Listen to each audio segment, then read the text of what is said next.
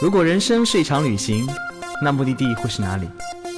你可以选择带着疑问留在原地，也可以有多远浪多远。本节目由报名还有年龄限制的稻草人旅行联合喜马拉雅共同推出。稻草人旅行是大众点评三千二百四十五家旅行社中口碑排名第一的旅行公司，颠覆传统，只做青年人的小团队旅行。和同龄伙伴一起浪，遇见你的激情、友情，还有爱情。欢迎收听最新的一期《有多远浪多远》，我是道哥。这两年运动赛事特别的火热啊，各种城市定向马拉松比赛，这个报名啊、拼网速、拼人品已经是常态了。就说今年四月份上海半程马拉松吧。半程报名人数八千五百人，女子八英里三千五百人，一万多个名额抢得热火朝天，需要秒杀，好不容易刷进报名通道吧，呵呵，你还要等组委会抽签呢。可是就在七八年前，马拉松远远没有如今受欢迎，报名往往都是很长时间报不满。但是呢，我们今天请来的嘉宾曾经就被国外的一个马拉松赛事请过去，花钱让他。参加这项赛事，所以小左啊，来给我们讲一讲当年你如何骗到这个马拉松机会的呢？大家好，我是小左，我就是那个骗子哈。呃，为什么呃会有这样的一个机会说去嗯国外？就是当时的话是去旧金山跑马拉松，嗯，不是我跑的特别快，也不是说我是多么厉害的马拉松选手，这真的是因为当时没有人跑，没有人跑。呃，那差不多在二零零九年吧。然后当时 Nike 在上海举行十公里赛，我不知道大家有没有人去参加过 Nike 的十公里赛。当时报名的人数不够。所以呢，我就有一个朋友给了我一个免费名额，说小左你去跑跑看吧，十公里。然后呢，你不光报名免费，而且还送包、送运动服。然后我其实就是为了 Nike 的运动服。然后道哥曾经也参加过一次 Nike 八公里跑，拿了衣服就走了。然后呢，呃，我就去参加了嘛。嗯，然后那个所在的那个组呢是一个女子组，然后我去参加了之后呢，因为我从小是那个运动员，所以但是好久好久已经不跑了，而且我的专长呢是跑四百米和八百米，所以那次十公里赛呢我也没有准备过，那是我第一次跑十公里这么长的距离，我觉得我是老娘都拼了命了才把那条路可以跑下来，啊，跑下来的成绩呢大概在五十七分钟。所以不是很快，真的不是很快，但居然是五十七分钟都排在那个女子团体里面前十名吧，我好像是第七。呃，当时呢我也不知道，就是跑完之后我就回去了，拿着我的包很开心啊，对不对？但是好事还没有结束，这就是一个人运气来的挡都挡不住呢。过了几天呢，我接到那个 Nike 市场部的电话，他说，呃。你那个跑了第七，我看你成绩非常好。我们呢有两个机会可以去旧金山啊，参加当年的旧金山女子马拉松。然后呢，我们希望你们来，就是啊。面试一下，然后看谁能有机会，就前二十名的女生我们都邀请了，然后有谁有机会去参加这个名额和有这个时间，还有就是说参加我们这个比赛，然后我就兴冲冲的去了，然后运气好的时候呢，挡也挡不住，所以我就有幸被选为那两个名额之一。所以前二十名、前前前六名都干嘛去了呢？呃，我不知道他们是呃。为什么选？可能有的人没假期吧，可能有的人那个就是，嗯，就是觉得说参加马拉松不行吧。反正我就说啊，我可以，我可以，我可以，我能请的假，我什么都可以。因为免费，对，因为免费，而且包吃包住，然后包来回机票，我觉得啊，被包养的感觉实在太好了。呵呵。所以呢，就是那那年的时候，呃。嗯，我还是第一次去美国，然后到了美国，我才知道说这个比赛它其实已经有非常悠久的历史，而且当年参加这个女子马拉松的比赛呢，有两万多的选手。因为一直在我从小就是参加，就是我是运动员嘛，参加训练，包括参加比赛的时候，都是对体育是一种，它是很辛苦的、很累的这样的一个印象。然后包括去上赛场，我们也是主要以竞技为主。所以当我就是告别了我的运动生涯之后，我就当时发誓说，我再也不跑步了，我就恨死跑步了。但是当我到了旧金山的时候，参加这个比赛，它是一个 Nike 和 Tiffany 合作的赛事，所以。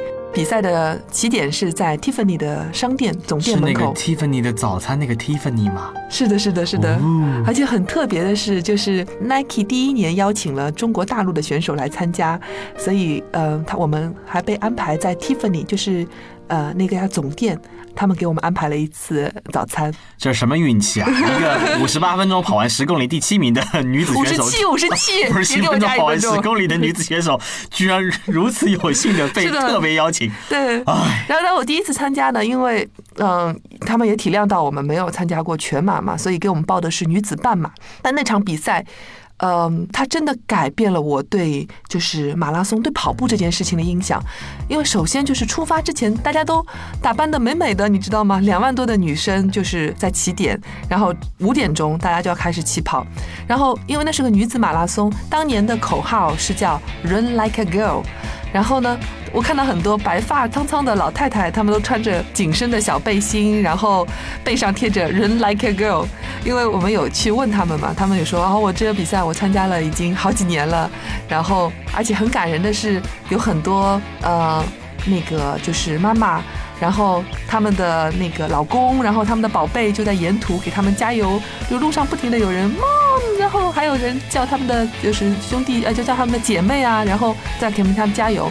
就沿途你不停的跑，因为是沿着旧金山的海湾嘛，风景非常非常的美。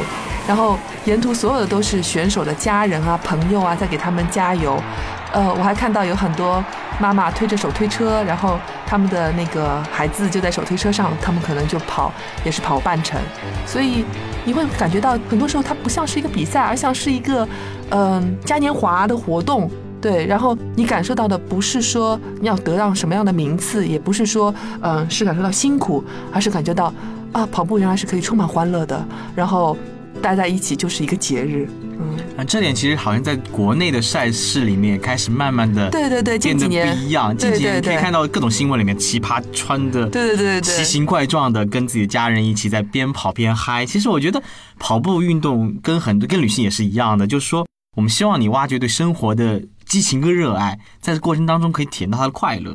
对，然后大家也知道嘛，就是旧金山是一个非常开放的城市，所以沿途的时候，呃，因为那是个女子马拉松赛嘛，所以我我一边在跑的时候，我一看到，咦，怎么有个男生也来参加了，然后还穿着，你们懂明白吗？他穿着那个芭蕾舞的裙子，蓬蓬的纱蓬起来，脚上穿着彩虹色的长筒袜，然后好几个人男生啊，他们跑得好欢乐，然后他们背后写着那个他们自己的 slogan 叫 “Run like a gay”。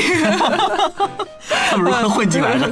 对，他们是允许那个 gay 来报名的，但是 不是只是 for girl 的吗？呃，对啊，就是他们觉得，嗯，你认为你是就是，嗯，所以也是当地的一种文化吧。我觉得可能是他们当地对文化的一种尊重。旧金山也是整个美国，可能在整个世界上都对这种文化最包容的一个城市。对对对，所以也你也看到他们很多就是他们的呃朋友拿着彩虹旗在他们沿途跟他们加油。嗯，其实我觉得就是，哎，我还没提到一点，我一定要加补充一点，就这个比赛最棒最棒的一点就是，当你跑完你的全程和半程嘛，在终点迎接你的，呃，就大家现在都知道，就很多人会秀自己的奖牌嘛。这比赛最最特别的一点，呃，就是在终点的奖牌是一根 Tiffany 的项链，呃，哦吼，所以我觉得当时，我觉得哇，我人生第一根 Tiffany 是我自己跑出来的，我靠，牛逼死了！这上面有钻石吗？啊，没有了，是一根银质的项哦，链银质。也不便宜了呢。对对对，因为每个选手只要你跑完，都会有一根项链，嗯，都有一根 Tiffany 的项链。嗯，好，超级棒的，有没有？下面是道哥科普时间。马拉松比赛项目的起源要从公元前四百九十年九月十二号发生一场战役说起。这场战役是波斯人和雅典人在离雅典不远的马拉松海边发生的，史称希波战争。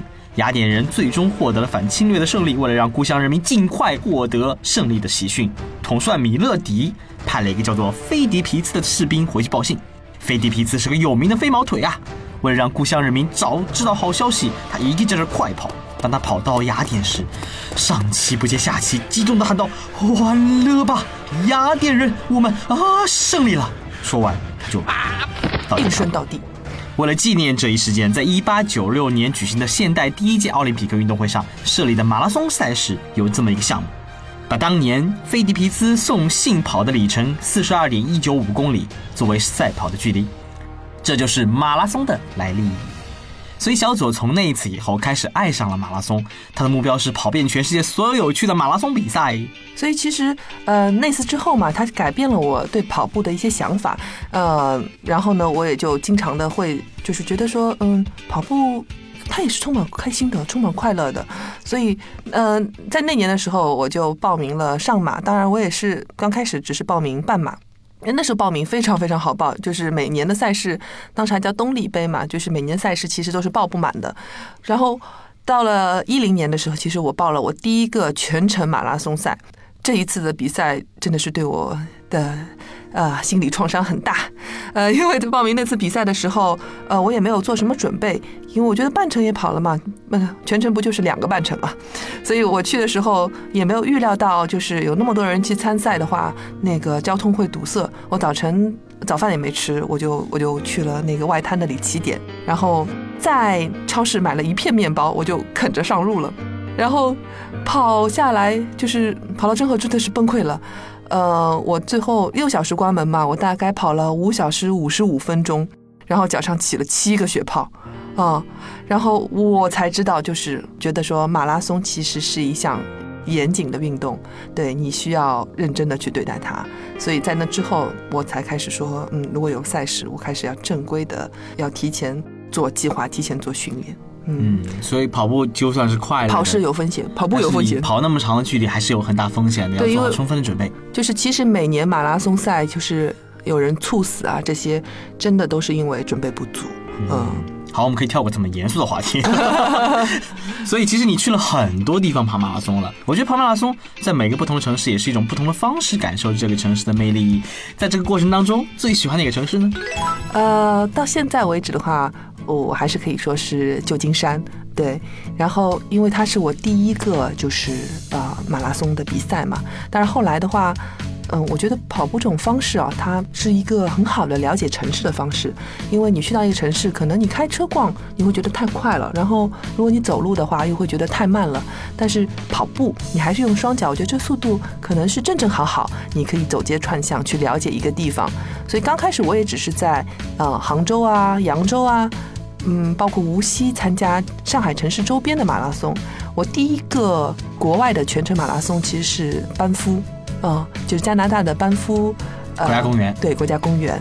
然后在那一年，我看到班夫举办第一届马拉松赛事的时候，我就觉得啊，这个地方我要去。呃，然后我还很有意思，我在我的那个有一个皮划艇的群里面发了这个消息。当天晚上，我们有十三个人报名了，因为你要知道，那个第一届赛事整个的全程马拉松选手也就只有三百多人。忽然我觉得我们占了好大一个比例，中国代表团，对中国代表团，但是到了第二年真正去的就只有三个人，十个人退了，呃，十个人，对，因为十个人退了就。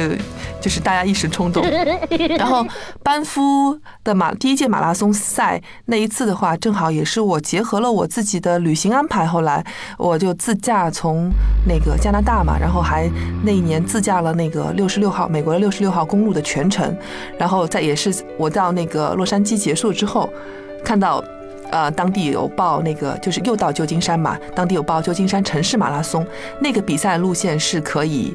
呃，经过金门大桥的，所以我觉得哇，太棒了！我一直很想从金门大桥上跑过，呃，它可以来回两遍，所以我又在那里报了金门大桥路线，风景真的是超级棒呢。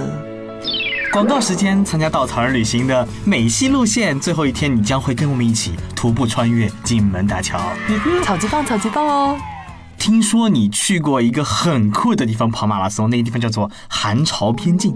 呃，是的，韩朝边境就是我们说的，就是韩国和朝鲜三八线的所在地嘛。呃，这个故事非常非常的曲折传奇，呃，不可思议。就像现在，如果你问我这个马拉松比赛怎么报名、怎么去、怎么参加，虽然我全部都参加过了，我还是只能回答你，我不知道，我真的不知道这件事情怎么发生的。如何报上名的？如何报上名的？我想发到下期再说，可以吗？好了，欢迎大家收听这期节目。如果要听小左如何完成韩朝边境马拉松这么酷的赛事的，我们下一次再见。旅行不止吃住行，更不只是买买买。我们不说攻略，不灌鸡汤，时常走肾，偶尔走心。这里有最真实的旅行故事，最奇葩的囧途奇遇，最没有节操的激情四射，没有说走就走的勇气，没关系，带上耳朵，也可以有多远浪多远。请搜索“稻草人旅行”，和我们德艺双馨、颜值出众的领队一起出发，爱上这个世界。